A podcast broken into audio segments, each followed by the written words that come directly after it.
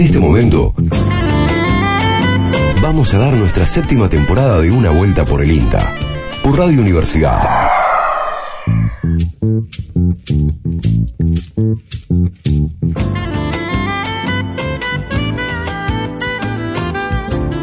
¿Qué tal? Muy buenos días a toda la audiencia de AM580 de Radio Universidad, aquí en el primer día de noviembre de este 2020 complejo, que ya se empieza a cerrar. El programa de hoy es un círculo, ¿sí? Hoy vamos a hablar en esta hora em, sobre economía circular, sobre la huella del carbono en el etanol, la huella de carbono en la carne, sobre el biodiesel. Vamos a hablar también de bioinsumos en el periurbano de Villa María. También tenemos nuestra columna habitual de mujeres eh, y vamos a entrevistar, nuestro compañero Fabricio Taparelo entrevistar a Enrique Yanacón, encargado de la Agencia de Extensión Rural de INTA de Río Tercero, agencia que eh, tiene un área de influencia de aproximadamente un millón de hectáreas. De todo esto va el programa de hoy. Eh, les recordamos que se pueden comunicar con nosotros a través de nuestro Facebook, en una vuelta por el INTA, también a través de nuestro WhatsApp, que es el 3572-528693. En la edición de hoy, Antonio Peralta, en la locución, eh, Gabriela Estofán, Gabriel San Gené y en la puesta al aire siempre eh, Mariano Britos. Eh, este es un programa del Instituto Nacional de Tecnología Agropecuaria, producido por el equipo de comunicación del de, INTA Centro Regional Córdoba, y arrancamos con un poquito de música en esta mañana de domingo. La voz, ojos azules, como le quieras llamar. Él es Frank Sinatra, Mrs. Robinson. And here's to you, Mrs. Robinson. Jilly loves you more than you will know. Whoa, whoa, whoa. Oh, bless you, please, Mrs. Robinson.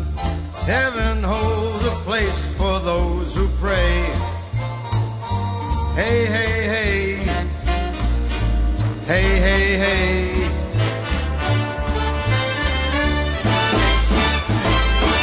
We'd like to know a little bit about you for our files. We'd like to help you learn to help yourself.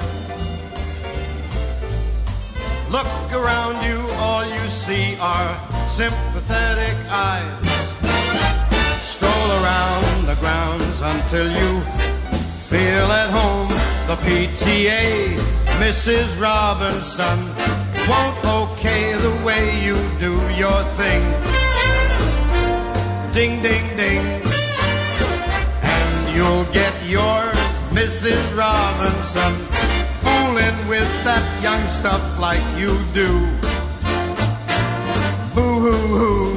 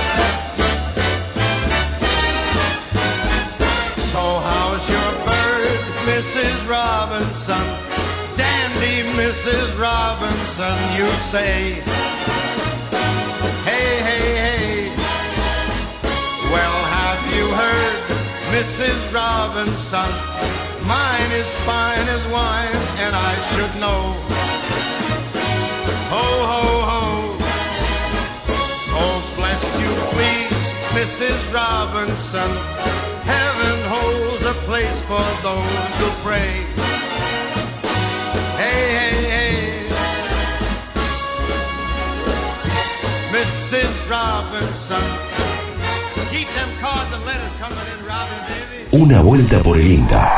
Séptima temporada. Vamos a empezar a desandar el día, el programa del día de hoy.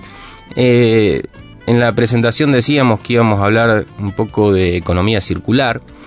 eh, vamos a compartir una entrevista con Rodolfo Bongiovanni, que ha pasado varias veces por, los micrófonos de una vuelta por el INTA. Vamos a, a, conversar con Rodolfo sobre eh, un estudio que hicieron sobre la huella del carbono del etanol y otro que están en proceso, que tiene que ver con la huella de carbono de la carne premium, la, que se exporta eh, principalmente a China. Eh, Rodolfo Don Giovanni, economista de INTA Manfredi, coordinador mm, de la plataforma de huellas ambientales del INTA, nos contaba lo siguiente. Bueno, te cuento un poquito lo que hemos estado haciendo a través de la plataforma Huellas Ambientales del INTA. Esta plataforma tiene como objetivo evaluar, hacer diferentes evaluaciones de impacto ambiental de productos de las cadenas agroalimentarias. Concretamente, eh, el año pasado firmamos un convenio con la Cámara de Biocombustibles en Origen de Córdoba, la SIGBO, a través del cual eh, nos propusimos evaluar no solamente el valor agregado en origen, sino también eh, específicamente el balance energético del etanol, es decir, cuánto, cuánta energía se invierte y cuánto, cuánta energía se cosecha, por decirlo de alguna forma, y también la huella de carbono o el impacto relacionado al calentamiento global de producir etanol al campo. Bueno, los, los resultados que encontramos fueron muy interesantes porque la huella de carbono del etanol producido en estas eh, mini usinas de la Cámara de Biocombustibles, las mini usinas que están, que están a campo, eh, fueron de aproximadamente 20 gramos de dióxido de carbono por unidad de energía que se mide en megajoules. Y esto es prácticamente tres veces menos que la nafta extraída como eh, un hidrocarburo, que eso tiene un alto impacto ambiental. También la huella que nosotros calculamos fue bastante menor que el combustible de referencia que se usa en Europa. Para cuando uno exporta, digamos, este combustible a Europa, se fijan en eso y nosotros logramos una, un valor que es un 76% inferior al combustible de referencia europeo. Bueno, te cuento cómo, cómo están organizadas estas mini usinas de etanol.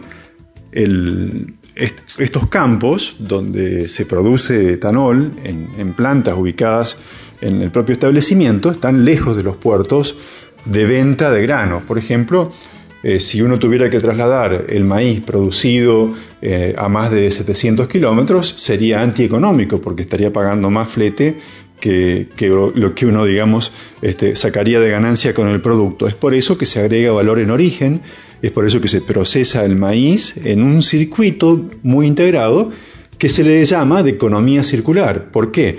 Porque para producir etanol se producen algunos subproductos como la burlanda, residuo seco, y este, la vinaza es el residuo húmedo. Esto sirve de insumo para el siguiente proceso, que es el feedlot, es para producir carne.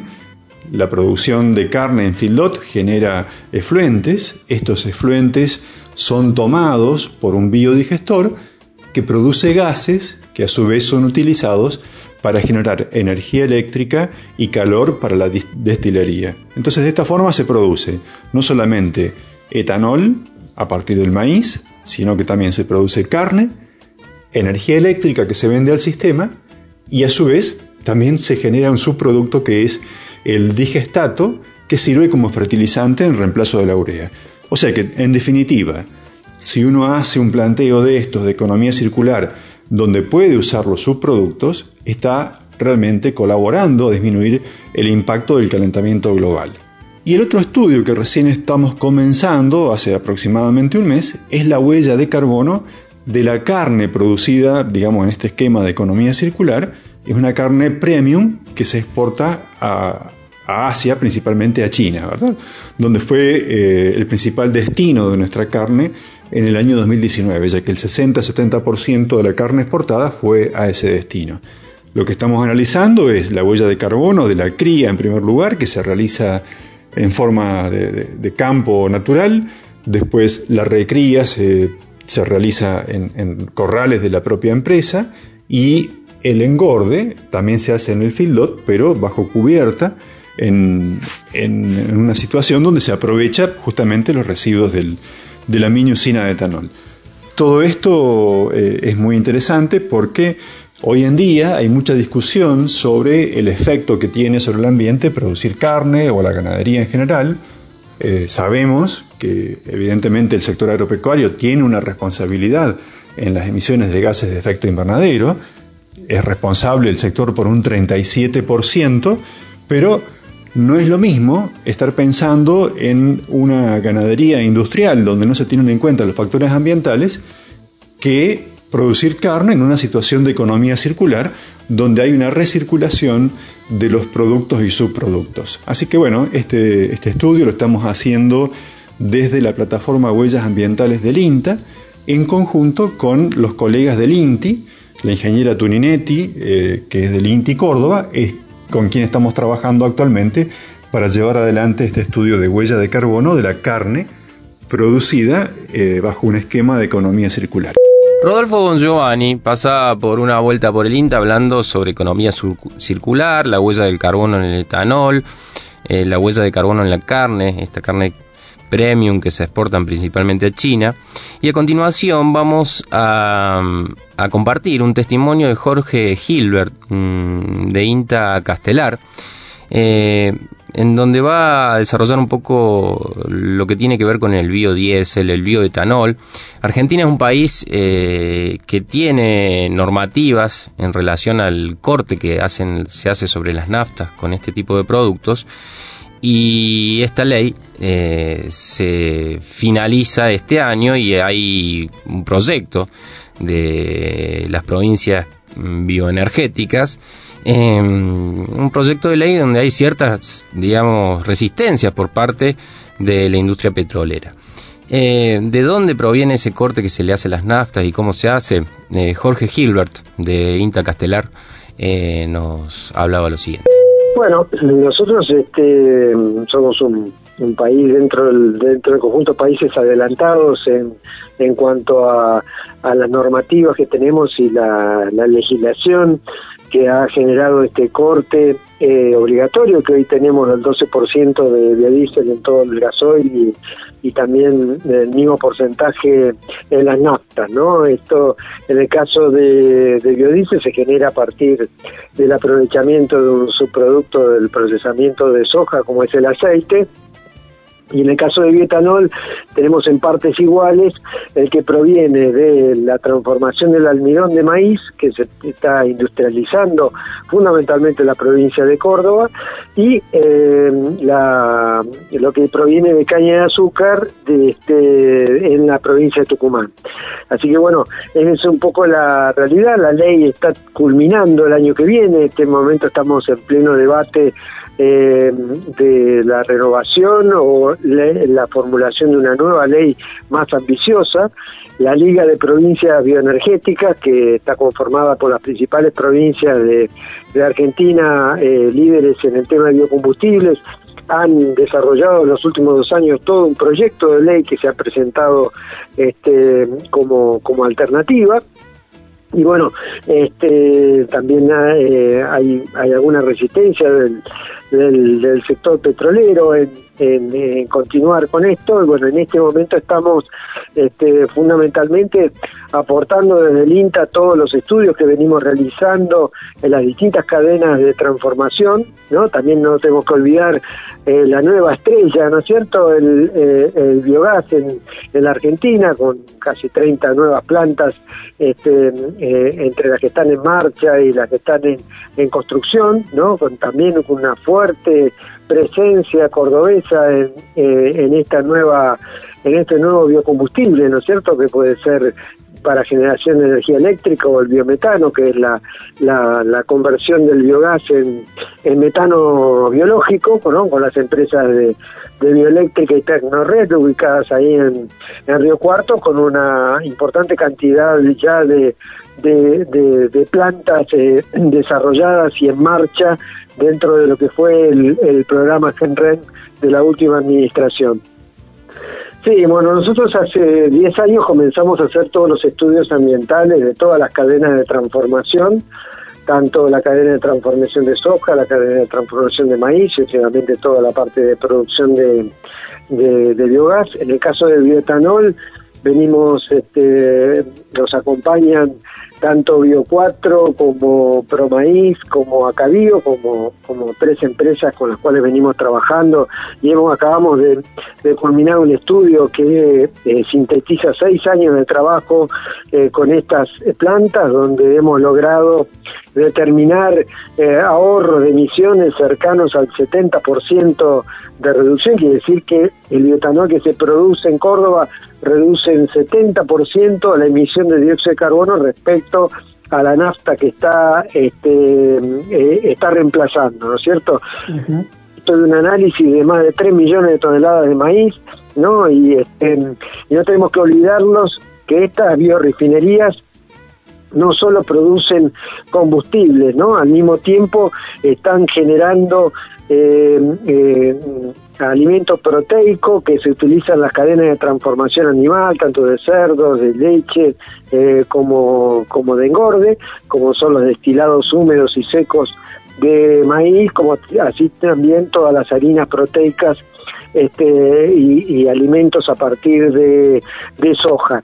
También se han incorporado nuevos productos ¿no? Eh, a lo largo de estos años, como es este, el aprovechamiento del dióxido de carbono de fermentación, mm. que es un dióxido de carbono neutro porque se ha capturado en el mismo año por parte de las plantas y hoy se utiliza a nivel industrial, a nivel de la, las, este, las bebidas gaseosas y la industria alimenticia.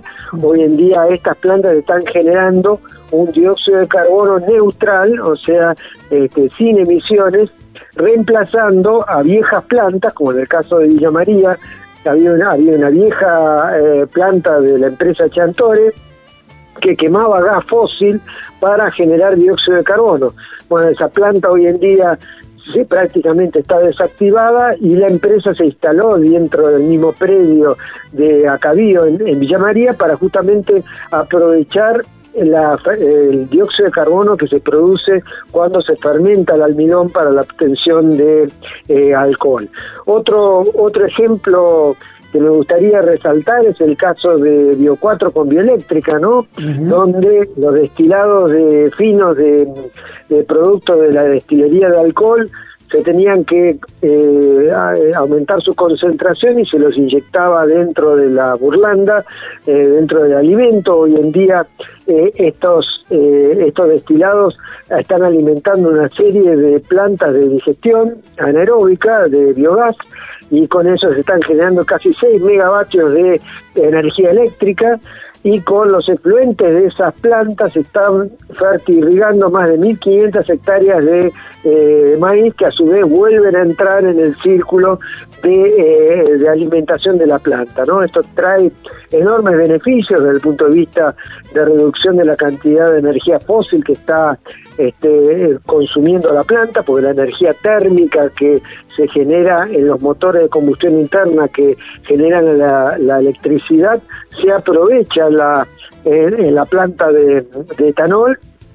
Y por otro lado estamos reemplazando en este caso eh, electrones eléctricos generados a partir de biogás contra los que normalmente se produce a partir de gas natural, de petróleo, etcétera, y ahí el ahorro de emisiones supera el 80%. Jorge Gilbert de Inta Castelar hablaba, bueno, daba muchísima información de dónde proviene el corte que se hace en las naftas, cómo se hace, en dónde se hace. Hablaba también de Villa María. En un rato vamos a estar compartiendo algunos testimonios que vienen desde Villa María eh, pero eso va a ser más, más adelante. En el programa eh, este de Una Vuelta por el INTA, del primer día de noviembre de este 2020, vamos a escuchar un poco de música. Cuando volvamos, vamos a estar conversando con Enrique Yanacom, encargado, jefe de la Agencia de Extensión Rural de INTA de Río Tercero. Eh, no se muevan de ahí. Soy de la orilla brava del agua turbia y la correntada baja hermosa por su barrosa profundidad. Soy un paisano serio, soy gente del remanso Valerio, en donde el cielo remonta vuelo en el Paraná.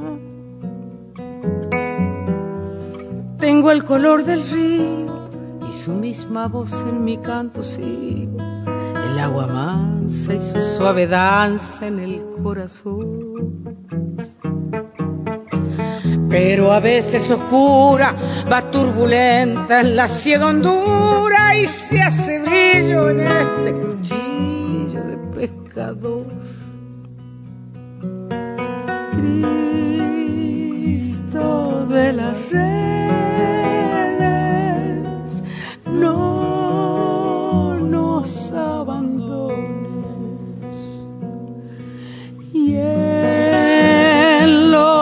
Espineles, déjanos tus dones. No pienses que nos perdiste, que la pobreza nos pone tristes, la sangre tensa, y uno no piensa más que en morir.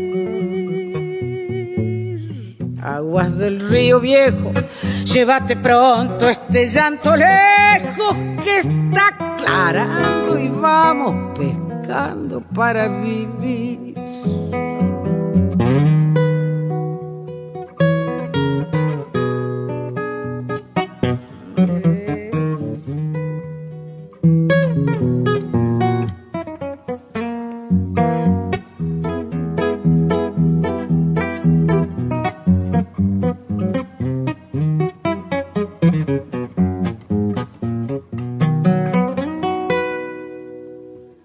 Llevo mi sombra alerta sobre la escama del agua abierta y en el reposo vertiginoso del espinel. Sueño que alzo la proa y subo a la luna en la canoa y allí descanso hecha un remanso mi propia piel. Calma de mis dolores, ay Cristo de los pescadores, dile a mi amada que está penada esperándome. La gran intérprete que teníamos en nuestro programa es nacida en Villaguay, provincia de Entre Ríos. Siempre emociona con su forma de cantar. Nos referimos a Liliana Herrero, Oración del Remanso. Búscanos en Facebook, Una Vuelta por el INTA. Bueno, volvemos en este bloque y a continuación hablaremos con Enrique Yanacón. Enrique es ingeniero agrónomo y eh, tiene un magíster en gestión territorial y desarrollo local. Eh, hace muy poquito quedó designado como jefe de agencia de la AR Río Tercero. Así que te saludamos, Enrique. Hola Fabricio, buen día. Un gusto saludarte a vos y al equipo de INTA Comunicaciones que hacen este prestigioso programa que llega concretamente con acciones eh, de las distintas actividades que hace INTA en el territorio provincial. Y obviamente un afectuoso saludo a la audiencia del programa que semana tras semana esperan la información en este espacio muy ameno que entre todos ustedes generan. Bueno, Enrique, muchísimas gracias por el saludo y qué, bueno, qué presentación, te, lo agradecemos. Eh, metiéndonos en tema, eh, para el que no está muy interiorizado, eh, contanos un poco sobre la agencia de extensión de Río Tercero, en, en qué marco está trabajando, en qué plataformas o proyectos, contanos un poco. Desde la agencia Río Tercero, eh, comentarte que bueno, la agencia eh, se enmarca dentro de lo que es la plataforma Innovación Territorial del Centro, en- entre las cuales participamos siete agencias del centro de la provincia, más nuestra experimental Manfredi. Y los objetivos de la plataforma es, este, son muy claros, es la, generación de- de productos y servicios a través de la construcción de redes colaborativas con los diferentes actores que se encuentran en el territorio y de esa manera eh, construimos y complementamos objetivos comunes y para hacer un uso mucho más eficiente de los recursos y capacidades que, que hay en el territorio. Así que esa es un poco la idea, ¿no? Fundamentalmente la construcción de redes, este, y la verdad que es, eh, es la nueva cartera de proyecto de INTA que estamos teniendo, y eh, la verdad que muy bien, muy bien porque es una forma de, de mirar en el territorio, de articular con los distintos actores, de ver las distintas problemáticas que ocurren en el territorio y entender que, las soluciones propuestas eh, no vienen solamente de una institución, sino que lo tenemos que hacer en ese y conformar ese, ese gran tejido institucional, eh, que cada uno tiene su conocimiento, su saber y entre todos ir mirando cuáles son este, las mejores propuestas eh, para el desarrollo territorial. Perfecto, Enrique, muy, muy claro. Y, y remarcar esto que vos decís, la importancia que tiene eh, trabajar en red y trabajar de manera articulada eh, con instituciones del sector. Metiéndonos nuevamente y específicamente en la agencia, ¿cuál es el área de influencia y cuáles son las actividades que predominan? El área de influencia donde trabaja la Río Tercero es un territorio muy amplio, este, aproximadamente un millón de hectáreas, y específicamente lo que tiene que ver, este, actuamos en, el, en el departamento Río eh, Tercero Arriba, eh, Santa María y Calamuchita. Eh, esto muestra un poco la gran diversidad que tiene ese territorio, pasando por las, por, la, por las producciones pampeanas conocidas como, como son los sistemas de, de soja, maíz, trigo, maní, que es muy importante en ese, en ese sector del territorio provincial. Y después, este, a medida que vamos acercándonos a la serranía, aparecen otros tipos de producciones. En las zonas de Almafuerte hay un cordón hortícola importante que no solamente tienen que ver y hacen al autoconsumo y, al abastecimiento local, sino que también llegan con producciones de alta calidad al mercado de, Córdoba. Así que ahí hay un cordón importante, eh, con lo cual este, eh, también la, agencia viene trabajando de hace rato en articulación con otras instituciones. Y en lo que tiene que ver específicamente en el Valle de Calamuchita, bueno, ahí es, eh, es un corredor turístico importante y, el sector productivo eh, aparecen otros tipos de perfiles productivos, ahí florece la agricultura familiar, encuentra su espacio y, sus intersticios para poder desarrollarse, siempre eh, enmarcado este, y la columna vertebral es el turismo rural, por lo tanto ahí hay producciones este, eh, que tienen que ver con, con las cuestiones más agroecológicas, orgánicas, este, o la generación de, valor agregado, pero siempre pensando en, el turismo, en el turismo rural. Y, la verdad que la agencia también ya tiene experiencia en eso, ya hace unos años atrás se han formado este, grupos Cambio Rural en Turismo Rural. Hay una fuerte demanda en esa zona en lo que tiene que ver las cuestiones organizativas y productivas eh, y, y en lo que tiene que ver fundamentalmente con el asociativismo. Como bien decís y remarcás, Enrique, eh, nosotros con el equipo de comunicación hemos tenido la suerte de bueno, visitar toda la zona del valle, eh, realizando trabajos audiovisuales y, siempre nos llamó la atención eso, no solamente la belleza del lugar, sino también la cantidad y variedad de producciones que hay en la zona. Eh, me, quedó picando y me gustó la parte en que comentás la importancia que tiene el turismo rural en la zona del Valle de Calamuchita. Eh, ¿qué es el, ¿Cuál es el trabajo específico que vienen realizando ahí y, con qué instituciones lo están trabajando? Bueno, este año hemos podido conformar el, POA, que es el Plan Operativo Anual de las agencias, y en articulación, claro está, con, con nuestro Consejo Asesor, y, en eso aparecían este, diversas demandas. ¿no? Y en lo que tiene que ver con desarrollo territorial, había una demanda muy clara eh, de la zona del Valle de Calamuchita y bueno, hemos comenzado a trabajar ahí eh, con, una institución que se llama Foro de los Ríos, que es una asociación civil. Es una asociación que, articula este, cuatro municipios de la zona del valle que han comenzado a trabajar allá cuando nacieron por una cuestión este, de problemáticas ambiental y problemática de agua, este, y pensando también en, el turismo rural, bueno, habían comenzado a trabajar, es, es, una, después se conformaron en una asociación, asociación civil sin fines de lucro, eh, y han venido haciendo cosas muy, muy importantes, muy interesantes, eh, inclusive tienen, eh, han hecho una escuela técnica de nivel terciario que después ha pasado a la provincia. y tienen una mirada integral este, y los objetivos también son el, desarrollo local teniendo en cuenta eh, las capacidades y la, y la potencialidad que tiene el, territorio. ¿no? Hemos venido trabajando en distintas reuniones y espacios, fundamentalmente en este contexto, ¿no? más que nada con, la virtualidad, y estamos trabajando en la conformación de un plan estratégico eh, de, esa asociación y entre, entre las diversas actividades este, o del diagnóstico que están haciendo también aparecen las cuestiones productivas. Este, ellos, eh, bueno, hay productores que están nucleados en esas asociaciones, productores eh, aromáticos, productores del sector ovino, vitivinícola, este, sí que vienen haciendo acciones. En ese sentido eh, nosotros y en, el marco de fortalecer todo eso, este, venimos articulando con el Foro de los Ríos, con, la Universidad Nacional de Córdoba y, bueno, prácticamente en, lo que tiene que ver con la producción aromática, este, hay productores eh, que digamos son bastante fuertes, que le han venido dando valor agregado a las cuestiones.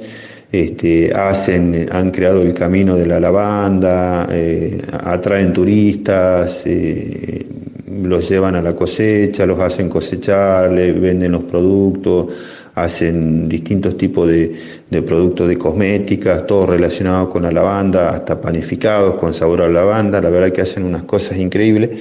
Este, con ello eh, prácticamente ya estamos conformando un grupo Cambio Rural con la intención de, fortalecer eh, las cuestiones organizativas y, de comercialización. Eh, así que ya prácticamente lo estamos este, por presentar. Y eh, seguimos avanzando también en, cuestiones que tienen que ver al turismo rural. Ahí con la Universidad Nacional estamos tratando de hacer un convenio con ellos, con, la, la, Cámara de Turismo Rural, con a ver también si sumamos a la Agencia Córdoba Turismo este, así que hay como diversas cosas este, para, para, ir trabajando en función de, de los distintos tipos de problemática. ¿no? Y en eso, bueno, contemplamos todo. Nosotros desde INTA, eh, Cambio Rural es una herramienta eh, que puede traer algún tipo de, de, propuesta para, para, para, solucionar algunas problemáticas de un determinado perfil de productores y después habrá otros sectores de, productores que son más chiquititos, más productores familiares, que bueno, hay que pensar en otras herramientas este, también que les pueda aportar para su fortalecimiento y su visibilidad, como lo son Pro Huerta, a instituciones como la Secretaría de Agricultura Familiar, este, que también está trabajando ahí junto con nosotros este, en lo que tiene que ver con la generación de, alimentos y, y, también hacia una propuesta de consolidación del sector. Este, así que venimos haciendo ese tipo de trabajo. Ahí también este, eh, aparecen otras demandas de las cuestiones vitivinícolas, los productores que también están creciendo, es un sector muy específico. Este, y no solo hay es, ese producto, esos productos, productores vitivinícolas no solo se desarrollan en, el área del Valle de Calamuchita, sino sabemos muy bien que en, en la zona de Jesús María, Colonia Carolla, en el Valle de Tras la Sierra, en, la zona de Cruz del Eje también lo están haciendo, así que hay como, como una demanda este, provincial este, como para ir avanzando en el fortalecimiento también de eso, hay cuestiones sanitarias a resolver y, cuestiones de manejo, así que eh, hay, hay, mucho para trabajar y bueno, es, un, es un territorio muy potente con mucha participación de los actores este, y bueno, INTA es uno más de ellos en este proceso de construcción de, desarrollo. Eh, bueno, Enrique, muy, muy interesante todos los aportes que has hecho y la importancia que tiene el, turismo rural en la zona de, influencia de la agencia. Eh, nos estamos quedando sin tiempo, así que te agradecemos nuevamente, eh, te mandamos un saludo grande y, y bueno, nos estaremos contactando nuevamente. Muchísimas gracias Fabricio, a vos y a todo el equipo del programa por habernos permitido este, bueno, comentar las actividades que desde la agencia Río Tercero hacemos en el territorio. Así que a tu disposición para cuando necesiten, eh, ahí estaremos. Muchísimas gracias. Bueno, con ustedes Enrique Yanacón, jefe de la Agencia de Extensión Rural de Inter Río Tercero. Eh, continuamos con un poco más de música y volvemos.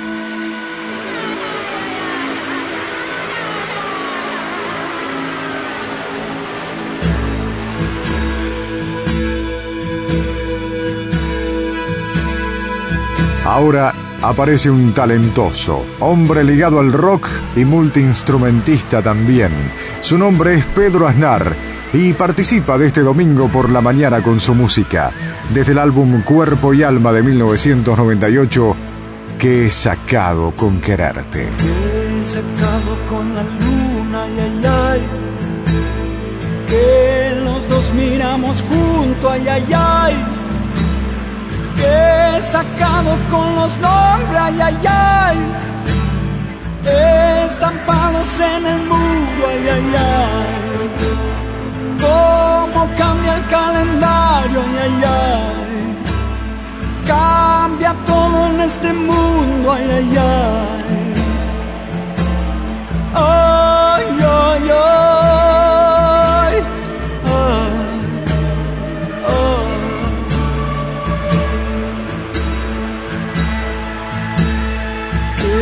sacado con el lirio, ay, ay, ay, que plantamos en el patio, ay, ay, ay. No era uno el que plantaba, ay, ay, ay. Eran dos enamorados, ay, ay, ay. Hortelana tu plantillo, ay, ay, ay. Con el tiempo no ha cambiado, ay, ay, ay. Ay,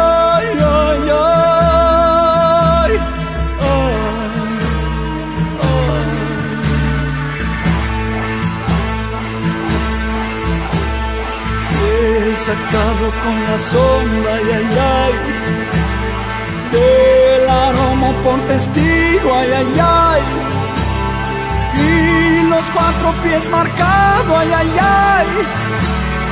En la orilla del camino, ay, ay, ay, que he sacado con quererte, ay, ay, ay, clavelito florecido, ay, ay, ay,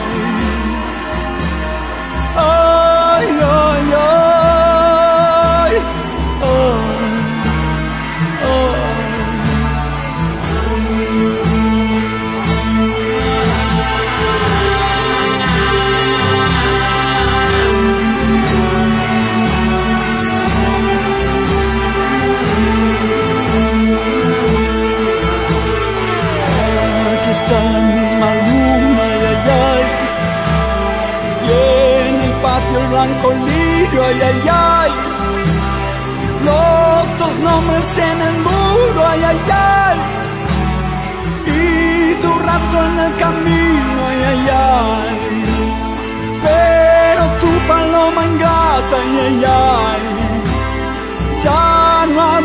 en mi nido, ay, ay,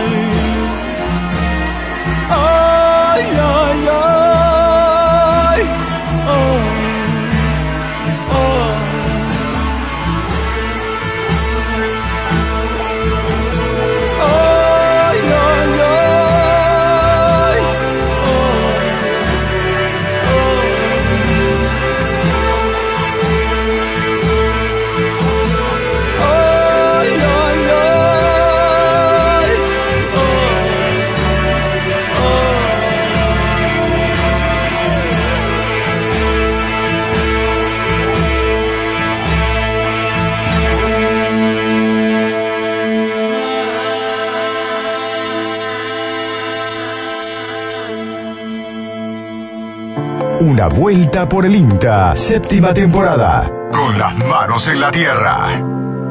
Una vuelta por el INTA. Pasaba el bloque anterior la entrevista de Fabricio Taparelo a Enrique Yanacón, el jefe de la Agencia de Extensión Rural de INTA en Río Tercero. Muy interesante lo que conversaban sobre el turismo rural y sobre todo eh, lo que sucede allí en el área de influencia de un millón de hectáreas, ¿no? como decíamos al principio. De Río Tercero nos vamos a ir a Villa María. Allí eh, Pablo Luque, compañero de INTA Villa María, nos va a explicar qué son los bioinsumos. Bueno, buen día antes que nada. eh, contarles un poco la experiencia que venimos llevando a cabo acá en Villa María y Villa Nueva, en lo que es el cinturón verde que nos rodea.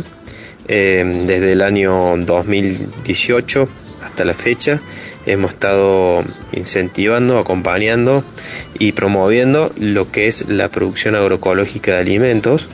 Eh, en este momento de pandemia y de COVID, un poco las relaciones eh, hemos eh, disminuido lo que es el, encuentro con los productores, pero siempre tenemos la, conexión virtual para, para seguirlos. estuvimos trabajando con un grupo de 6, 7 productores, algunos que están en zonas de amortiguamiento y por lo tanto necesitaban una estrategia nueva para eh, sus producciones, ya que el eje urbano estaba bastante cerca de lo que eran las producciones y tendría que cambiar el sistema. Ahí apareció la agroecología como una herramienta y dentro de la agroecología los bioinsumos. Eh, nos dispusimos a hacer talleres presenciales y vivenciales eh, en los campos de los productores, jornadas de elaboración de, bioinsumos como eh, biofertilizantes, biofungicidas, eh, bioinsecticidas, todo de fabricación natural. Y bueno, se empezó a transitar un camino por el cual ya venimos teniendo cierta constancia y estamos evaluando algunos de los productos que estamos elaborando. Probamos la eficacia que tienen estos productos, las dosis correctas, los momentos de aplicación. Eh, se va evaluando, digamos, eh, como científicamente por una parte, haciendo ensayos y otra parte la evaluación personal y la ponderación personal que hacen eh, los productores. Eh, la demanda justamente era un poco eh, del productor por la, cercanía de, la sociedad en su producción y bueno, este nuevo debate que se ha abierto sobre los fitosanitarios y su incidencia en, en lo que es la salud pública. como decimos, los bioinsumos son hechos a partir de moléculas orgánicas que se degradan y, que tienen bajo impacto en el ambiente o nulo. Eh, el, aporte del INTA fue acompañar, acceder a la información y darles por ahí otra forma de, hacer las cosas, eh, medir también, poner en contacto con otros productores, conocer otras experiencias exitosas. Hemos realizado viajes a La Plata, eh, tuvimos en el año pasado, viajamos con un grupo de productores y productoras a visitar eh, campos en, de producción en la planta de la Unión de Trabajadores de la Tierra, los cuales, bueno, entre pares se preguntaron eh, dudas, eh, se, exhibieron las experiencias, muy exitosas por cierto, y bueno, se está trabajando desde hace tres o cuatro años, ellos tienen una consultoría técnica popular que se llama la COTEPO y a través de ahí realizan la extensión de las experiencias. Eh, eh, resultados que hemos tenido eh, han sido positivos, estamos evaluando ahora lo que son los biofertilizantes, Bocashi y Supermagro. estamos evaluando dosis, cómo responden los cultivos, cómo lo, lo, ve el productor, eh, estamos diseñando protocolos también para tener eh, que estas pruebas de ensayo se pueden replicar en muchos campos y por lo tanto tener una suma estadística grande, lo que va a hacer que con esa población eh, tener datos certeros y si los productos funcionan realmente o, bueno, tienen un sesgo estadístico. Pablo Luque hablaba un poco del proceso de los productores de algunos de los productores del Cinturón Verde de Villa María y Pablo tuvo la amabilidad de entrevistarlos. Así que aquí ya un compañero técnico eh, de, la, de la Agencia de Extensión Rural de Villa María va a entrevistar a dos productores. En primero, lo vamos, en primera instancia lo vamos a escuchar a Juan Condori, eh, en donde nos habla un poco por qué decidió usar bioinsumos. Bueno, estamos con Juan Condori, productor hortícola del Cinturón Verde de Villa María, y él nos va a contar brevemente por qué decidió usar bioinsumos. Bueno, eh, nosotros empezamos a usar bioinsumos para buscar una nueva alternativa para, para nuestra producción convencional. Y bueno, esto lo podemos producir nosotros, es algo más eh, económico, se puede, bueno, darle estructura al suelo, eh, mejorar la calidad tal vez, y más que todo es, es, saludable usar los bioinsumos porque no tenemos ningún químico, nada, es todo natural. Bien. Hace aproximadamente un año empezamos a usar esta nueva forma de, producir y bueno, eh, es muy bueno porque nosotros devolvemos la estructura al suelo, eh, hacemos que el suelo trabaje los microorganismos que realmente necesitan trabajar en la planta. Las plantas tienen otro mejor vigor, calidad y, bueno, más que todo es saludable, por eso lo, usamos. No es lo mismo una planta que tenga varios químicos que producirlo de forma natural, así agroecológica. Y dentro de todo es saludable, saludable y se puede hacer con menos, menos dinero, ¿no es cierto? Todo, darle a la planta lo que necesita con menos dinero. Bueno, Juan, contanos desde tu experiencia cómo se siente poder realizar estos bioinsumos y utilizarlos, digamos, ¿qué te genera a vos eh, este cambio de paradigma? Y bueno, al principio, viste, uno conoce esta nueva forma de, producir y bueno, como que por ahí dice, no, uno está acostumbrado a lo convencional, pero al producir de esta manera vos te sentís que es mucho, mucho más sano, o sea, vos levantás, cosechás una verdura y, y te comes eso sentís que estás comiendo algo saludable, no, no tiene nada de químico, nada de químico, eso es todo natural que uno lo puede generar uno en la casa y bueno, y devolver al suelo la estructura que perdió porque nosotros antes le poníamos de todo químico, que esto, que aquello. Por ahí quizás le inflabas a la planta y vos decís, mira qué bueno, pero interiormente dentro de la planta estaba lleno de químico. Y bueno, nosotros produciendo de esta manera es, bien saludable, es un poquito menos costoso, si bien tenés que hacer, generar todos los preparativos, pero es saludable, mejora la salud, la estructura del suelo, lo ecológico. Y bueno, más que todo, viste, nosotros acá tenemos un campo medio chico y tenemos la casa muy cerca. De la otra manera, cuando vos tenés eh, de forma convencional que usás agroquímico, tiene que estar aproximadamente unos 300 metros la casa, o menos, pero bueno, pero de esta manera, o sea, no estamos contaminando. Nosotros, tengo chicos, más que todo para los chicos, vos podés caminar dentro de acá de todo, todo el invernadero y no, no hay nada contaminante, o sea, no hay químicos ni nada. Es todo, todo natural. Escuchábamos a Juan Condorí, entrevistado por nuestro compañero Pablo Luque, y ahora es el turno de Leonardo Castoldi.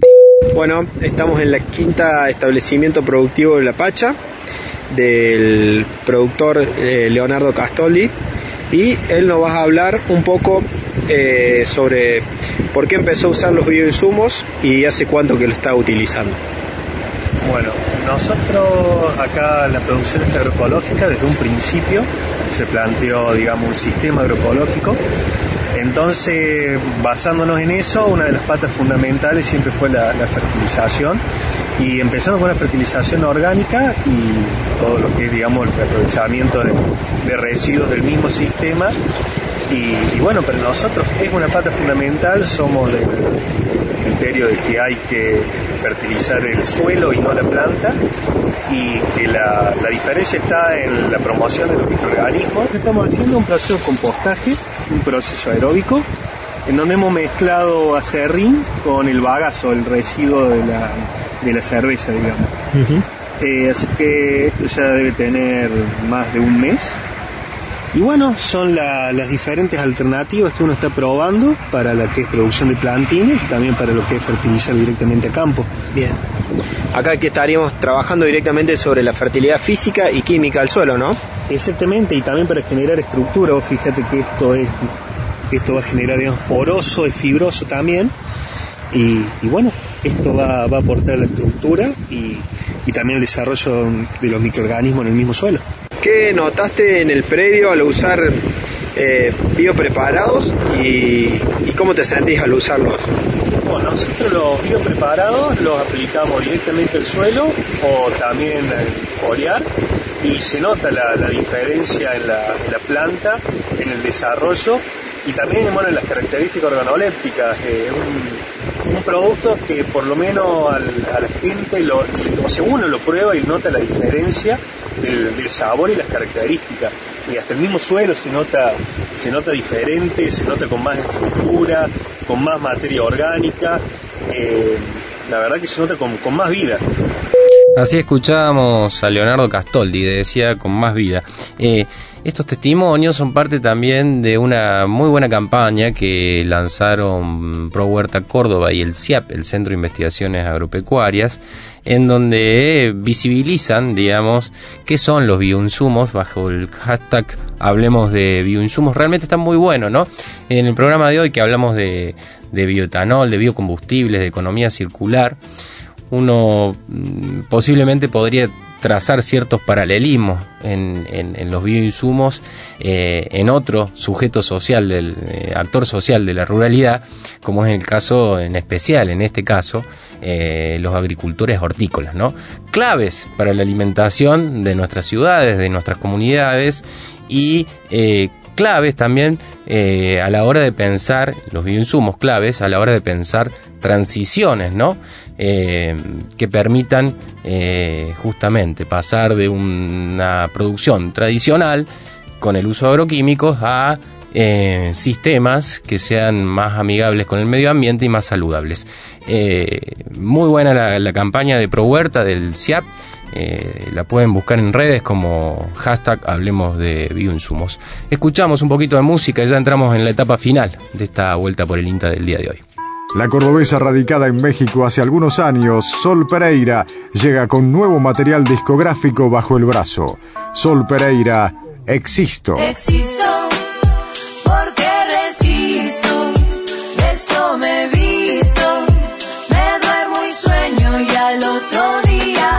porque resisto, así fue mi vida entera. De chica me llegó que esa era la manera para poder seguir, buscar por dónde ir, trazando poco a poco lo que fue mi porvenir, sin tirar por la borda aquello que me lastimaba, buscándole la vuelta para salir bien parada, caer, saber perder, más tarde florecer, sabiendo que la llave de aquello era aprender. Y hoy siento del viento la fuerza y aliento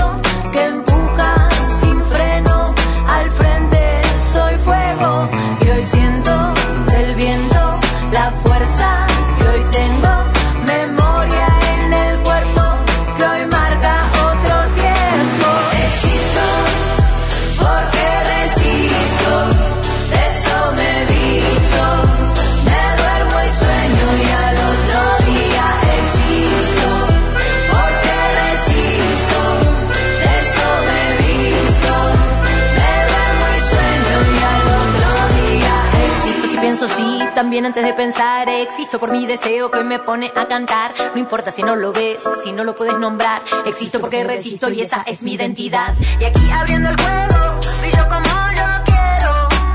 Estrella en mi cielo, que cada día prendo. Y así destellando, vámonos juntando. Que ni imaginan el cielo que estamos armando. Y aquí en lo alto ya estamos brillando. Ay, con las espinas lo dejamos en el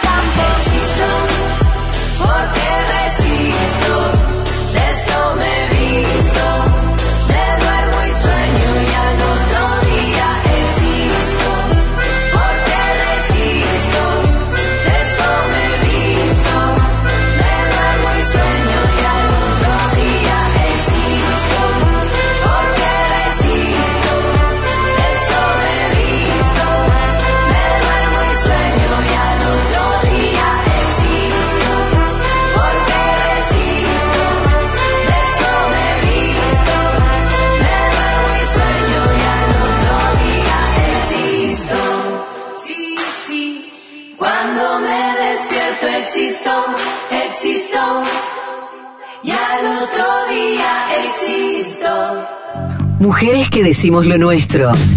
El espacio del INTA para conocer los aportes, las miradas y los desafíos de ellas en la nueva ruralidad. soy Cintia Quispe, eh, militante la 26 de julio del Frente Social 17 de octubre. Estamos acá en Las Tunas, el municipio de Tigre, Buenos Aires. Estamos trabajando con los compañeros y las compañeras para producir nuestros alimentos. Actualmente estamos distribuyendo a cinco comedores y merenderos donde entregamos viandas. Eh, tratamos de, de generar nuestros propios alimentos, contribuir lo que es la soberanía alimentaria eh, gracias por invitarme a dar testimonio un poco de lo que hacemos. Eh, y me parece importantísimo eh, poder tener estos espacios para que pongamos en cuestión y charlemos cuál es el camino que queremos seguir. Sabemos que los pobres, las mujeres y los pueblos originarios muchas veces nuestras voces no se escuchan o tenemos que gritar mucho, muy fuerte para que se nos escuchen. Bueno, hubo una decisión política en la cual nosotros hoy podemos eh, tener voz, estos espacios hacen para que tengamos voz, sigamos con la lucha que es conquistar nuestros derechos. Mujeres que decimos lo nuestro. El espacio del INTA para conocer los aportes, las miradas y los desafíos de ellas en la nueva ruralidad. Escuchábamos a Cintia Quispe, que formó parte, participó del primer seminario plurinacional de mujeres rurales, campesinas e indígenas. Eh, esta sección, Mujeres que decimos lo nuestro, es producida por nuestra compañera Silvino Deto. Llegamos al final de una vuelta por el INTA. Eh, vamos, a, vamos a saludar a algunos oyentes como Milena Ávila, Milena Ávila, perdón, Gabriel Rojo, Grolia Aravena, Daniel Arrieta y Guido Padín, que se comunican, eh, se comunicaron esta semana por el programa. Recuerden que nuestro contacto es el 3572 528693. 3572 528693 y si no, a nuestro Facebook, allí en una vuelta por el INTA. Ha sido un placer compartir esta hora con todos ustedes, con el señor Mariano Britos en la puesta al aire. Este programa es producido por el equipo de comunicación del Centro Regional Córdoba Dinta, eh, Fabricio Taparelo, Silvino Deto, Mauro Bianco, Jorge Alegre, Andrés del Pino, eh, Néstor Noriega eh, y quien les habla, Lucas Aníbal Viale. el placer de haber compartido con ustedes esta mañana de domingo aquí en AM580. Sigan prendidos a la radio y nos volvemos a encontrar el domingo que viene. Hasta aquí, una vuelta por el INTA, por Universidad, tu propia voz.